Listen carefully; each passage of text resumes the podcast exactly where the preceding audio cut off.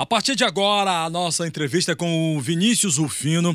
O Vinícius é coordenador técnico do CETUT, o atual cenário do transporte público em Teresina. Nós tivemos aí a aprovação do projeto de lei sobre bilhetagem eletrônica, impasse com a prefeitura e a ordem de serviço da S-Trans. Vinícius Rufino, boa tarde.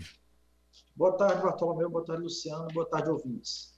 Ok, então. Vinícius, uma pergunta bem genérica mesmo. A situação do transporte hoje está melhor, está a mesma coisa ou está pior? É, naquele período bem nebuloso recentemente, onde praticamente a cidade ficou sem esse serviço. Qual a situação atual do transporte público na capital do Piauí? Vinícius Rufino, por favor. Olha, em relação à questão de de volume de passageiros, por assim dizer, tá, uh, uh, digamos que, que aumentou a quantidade de passageiros transportados. A frota ela aumentou proporcionalmente a, a, a esse volume de demanda, por assim dizer. Né? É, em relação à situação propriamente dita, uh, a gente tem um pouquinho mais de, de, de, de de liquidez, vamos dizer assim, mas ainda estamos operando numa situação em que o que se arrecada na catraca não é suficiente para fechar a conta todo mês, entendeu? Ainda estamos com aquela necessidade de uma cobertura extraordinária para poder fechar as contas, né? É lógico que, que, que talvez não esteja tão grave como estava lá naquele, naquele comecinho, naquele naquele auge das paralisações dos serviços, naquele auge das suspensões das atividades devido às medidas de distanciamento. Mas ainda estamos numa situação bem delicada, nesse sentido do desequilíbrio econômico. Então precisa desse aporte financeiro. Esse aporte financeiro ele viria de onde e qual seria esse valor, então, para a manutenção, a plenitude do transporte na capital, Vinícius? Olha, por, por regulamentação, é, é, é pelo, pelo, pelo que está tá, tá descrito em contrato e, e, e legislação, a, a, cobertura deveria ser feita pelo município, né, pelo ente municipal, que é a outra parte da, da, da a, é a parte contratante desse serviço da concessão de transporte coletivo urbano. Né? Então, então, o que versa no contrato, no contrato de concessão, nos, nos, das quatro concessionárias, é que ah, existe a separação do que é a tarifa cobrada para o usuário, né, a tarifa pública chamada, que é, nesse momento ela está congelada naquele valor de R$ reais desde o ano de 2020, nós estamos já, já, já com pouco mais de dois anos de tarifa, de tarifa pública, daquela tarifa cobrada do usuário é, nesse valor, e existe a tarifa de remuneração das operadoras, né? remuneração das concessionárias, que independente do valor que, que o prefeito decidir dar é, de tarifa a ser cobrada para o usuário, essa tarifa de remuneração ela deve ser suficiente para cobrir o custo do sistema. Tá? E nesse momento, dada a essa, a essa quantidade de passageiros e de arrecadação, consequentemente, que está muito abaixo ainda do que, do que seria o proporcional para a frota que está empregada nesse momento, ah, haveria ainda, há ainda a necessidade, sobremaneira, dessa cobertura desse custo. Né? O custo ele ainda não fecha se não houver uma cobertura.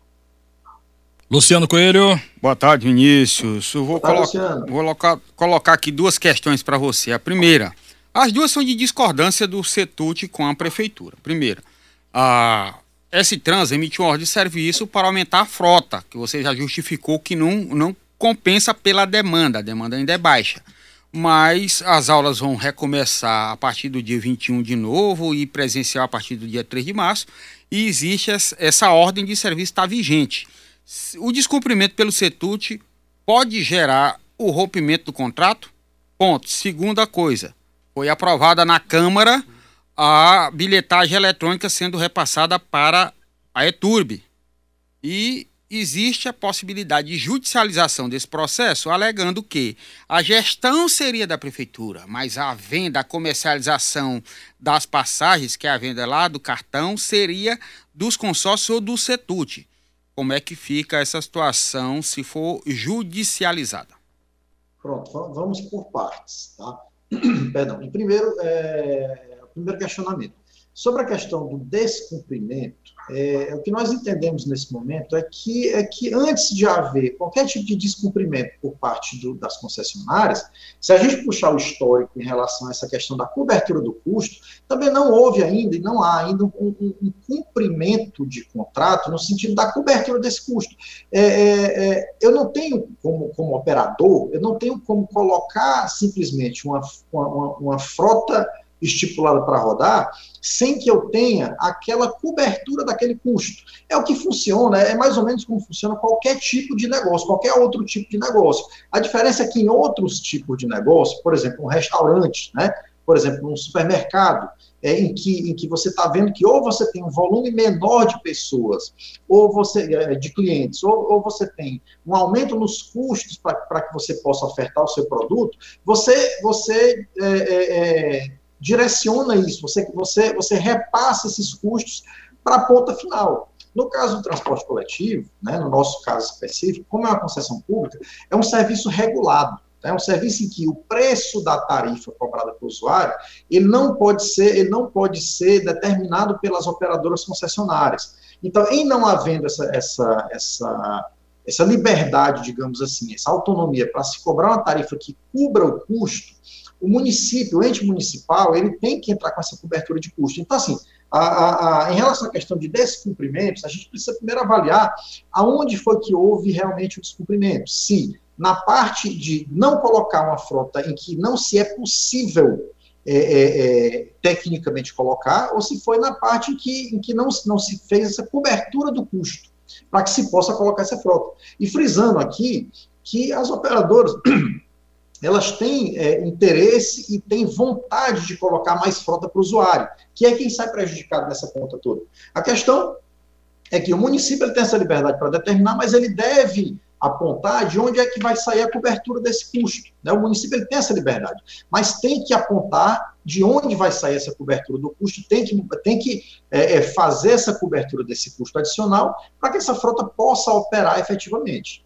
Tá? É, e a, o segundo questionamento sobre a questão da, da, da legislação que, do, do, projeto de lei que foi aprovado sobre a questão da bilhetagem eletrônica. Né? Nós temos três questões legais antes de chegar nessa, nessa, nesse projeto de lei. Nós temos uma, uma, um contrato de concessão, né, um, um, um edital de licitação, que no seu projeto básico, ele coloca como objeto do contrato entre outras coisas, a comercialização dos créditos por parte das operadoras concessionárias, né? Isso está em consonância com a lei federal, a legislação federal, lei 7.418, que no seu artigo 5 ela fala, é, resumidamente aqui, que a autonomia é, é, é, é da comercialização dos créditos é, é, de autonomia das operadoras, das concessionárias do serviço. E nós temos um acordo que foi feito agora em outubro de 2021, é, é, é, que, que, menciona, nesse acordo está bem, tá bem claro, quando fala que a, as concessionárias, elas, elas uh, uh, passam a autonomia, a gestão e o custeio da parte operacional da bilhetagem eletrônica para o município, pra, na figura da S-Trans. Não é mencionado em nenhum lugar a questão da comercialização. Né? É uma questão bem complicada para se discutir. Então, assim, legalmente, ah, você tem três entraves aí ah, para que, que um projeto de lei desse perdure. Né? Temos, temos esses entraves aí ah, pra, pra, no sentido da, da, perduração desse projeto de lei, para que ele vire lei de fato. Né? Não se menciona em nenhum momento, e, e você vê que a legislação federal ela imputa essa responsabilidade da comercialização para as operadoras. Ô Vinícius, é, foi, esse projeto foi votado em primeira votação, tem ainda a segunda votação. O CETUT pretende fazer algum tipo de interpelação judicial para evitar o avanço desse projeto? Pretende judicializar? Olha, eu acho que antes de qualquer pensamento de judicialização, ah, deve haver um, uma análise do bom senso da coisa. Né? É, é, qualquer tipo de intervenção nessa, nessa questão operacional, nessa questão, nessa questão ah, no que cabe a, a, as responsabilidades e autonomias das operadoras no sistema, elas podem vir a prejudicar o próprio processo a, da operacionalização do sistema. E antes de qualquer outra coisa, a, a, gente entende que, que deve haver, que, devem haver soluções efetivas para poder trazer um serviço melhor para o usuário. Tá? E, e, assim, sinceramente, uma transposição de, um, de, uma, parte, de uma parte comercial, digamos assim, de, de uma do ente privado para o ente público, ela não traz nenhum benefício para o usuário. O usuário vai ficar a mesma a mesma situação e não vai resolver o problema da oferta de ônibus nas ruas, não vai resolver o problema da, da, da, da qualidade do serviço da forma como ele está hoje. E o que a gente busca, de fato, é uma resolução para que a gente possa dar uma oferta melhor e oferecer um serviço melhor para o usuário. Oh, oh, oh, você acredita nesse serviço melhor, Vinícius Rufino, tendo em vista essa queda de braço constante que há entre a prefeitura e o CETUT? É, qual é a dificuldade maior para uma, uma, uma, relação harmônica entre os dois setores? Bartolomeu, se você pegar todo, todas as praças, os municípios do Brasil, nesse período de pandemia principalmente, né, é, que conseguiram resolver o seu problema de, de qualidade de serviço dentro desse período de pandemia, você vai ver que todos eles todos os que conseguiram resolver esse problema, eles tiveram a figura de algum tipo de aporte ou desoneração que está é, tá ligado diretamente com o município, né? Ou você teve algum aporte emergencial por parte do município, ou uma revisão contratual no sentido de aumentar o valor de uma remuneração, na, na, nos municípios em que já há um contrato listado, ou você teve algum tipo de desoneração no sistema, algum tipo de, de, de, de, redução de custo, de tributo que passa pelos governos. Né? É, só para citar um, dois exemplos aqui. É, é, é, Fortaleza, no final do ano, na metade do ano passado, mais ou menos, a, a, o governo do estado e a prefeitura municipal, elas, elas passaram a aportar, não vou me lembrar bem de cabeça, mas cerca de 2 milhões de reais no sistema, para que se, se pudesse colocar 100 ônibus a mais na operação somente no horário de pico, no município de Fortaleza. Esse, esse, esse, essa parceria do, do Estado com o município, se eu não me engano, ainda está acontecendo. Em São Luís, agora, foi, foi renovado o, o, subsídio. Eles dão, eles dão, se não me engano, 2 milhões e meio de reais uh, para a cobertura uh, de custo e mais 1 milhão e meio de reais para cobrir a diferença das gratuidades. É alguma coisa mais ou menos nesse sentido. E em Goiânia foi aprovado um, proje um projeto de lei é, é, para que na grande Goiânia, na região metropolitana, as prefeituras municipais uh, e o governo do estado entrem subsidiando a diferença de passagem, para que a frota possa se manter 100%, independente da arrecadação, independente da quantidade de passageiros transportados e quantidade de arrecadação, mas que essa frota possa ser, possa ser, possa ser operada, possa ter esse custo coberto. Então, o que a gente busca aqui nada mais é do que o que está feito em outros municípios, em outras, em outras cidades do Brasil. É uma cobertura desse custo e isso é pré-requisito contratual, isso aí é, é prerrogativa do contrato. Né? É, é, eu acho que falta nesse momento ainda é um, é um, diálogo mais amistoso nesse sentido. A gente tem apresentado desde o início do ano passado uh, várias e várias, desde, desde cálculos, desde formas de, de, de sugestões para se ajustar, sugestões para se, se, se cobrir esse custo, a, a, apresentações de dados da situação do sistema, do tanto que o sistema caiu. Nós, nós chegamos a ter uma queda ah, lá no auge da pandemia, de 95% no volume de passageiro transportado. A nossa frota operante, ela não caiu tudo isso. Nós chegamos a ter uma frota operante aí na casa de, se eu não me engano, aqui olhando de cabeça, na casa de 15%. Hoje nós estamos aí com mais ou menos 50% da frota, comparado com o que era o período pré-pandemia, mas ainda estamos transportando 35% a menos de 40% dos passageiros que se transportavam antes da pandemia. Então, ainda temos uma defasagem muito grande, tanto em relação ao próprio volume de passageiros, como em relação, de fato, à arrecadação. Né? Lembrando aqui que nem todos os passageiros que, que circulam no sistema, nem todos pagam tarifa. Nós temos ainda um volume muito grande de gratuidades aqui. Então, toda essa questão, ela tem que ser avaliada com, com mais carinho, tem que ser, tem que ser, tem que ser um, um diálogo, por mais que a gente já tenha conversado, por mais que a gente já tenha já tem tido a, algumas oportunidades de dialogar. Acho que a gente precisa aprofundar mais esse diálogo no sentido da, do entendimento da coisa, né? É, é, e trazendo mais uma vez, reforçando que em outras cidades do Brasil que se conseguiu resolver o problema, todas elas tiveram a figura de um aporte financeiro para dar essa cobertura. Ok, Luciano, para concluir, é, Luciano. Não, eu queria só perguntar para o Vinícius, até para reforçar essa, é, o, que ele acabou de dizer.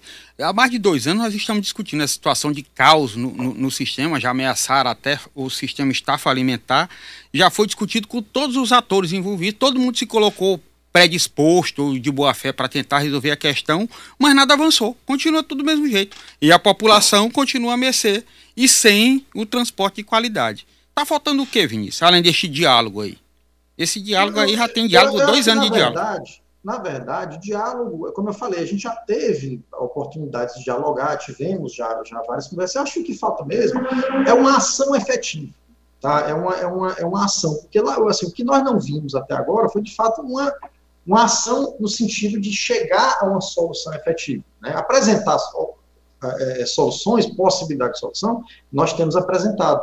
Mas até agora ainda não tivemos uma, uma solução prática para resolver o problema para o usuário, é é, é, é, uma solução prática, lógico, dentro desse composto, né, para cobertura desse custo. Né, e a gente precisa disso, de fato.